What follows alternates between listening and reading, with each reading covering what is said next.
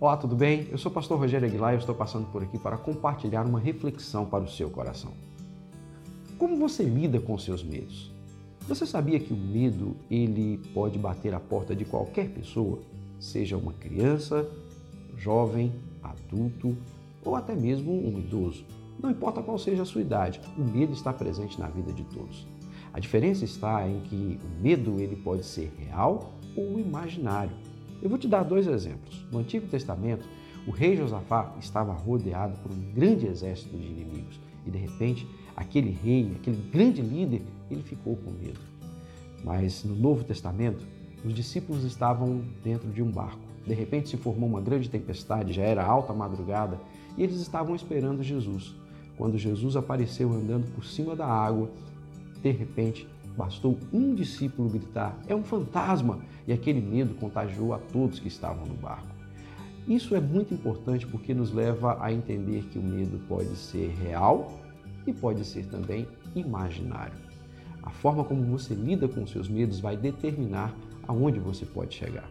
Bom, o medo ele é um fator limitante na vida das pessoas. Ele nos impede de conquistar muitas coisas.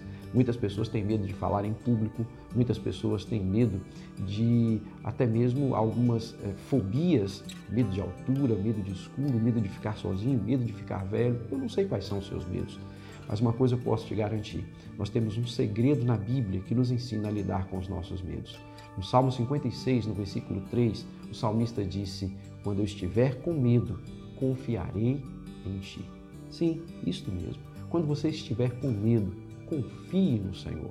Na primeira epístola de João, no capítulo 4, no versículo 18, a palavra do Senhor diz: No amor não há medo, antes o perfeito amor lança fora todo o medo. O rei Josafá, naquele momento em que ele estava com medo, nos versículos seguintes, ele se refugiou em Deus, ele fez uma oração ao Senhor e Deus, naquele momento, providenciou alguém que se levantou e disse: Não tenha medo, porque esta batalha é minha e não sua. As nossas grandes batalhas internas e externas, elas podem ser vencidas com a nossa confiança no Senhor.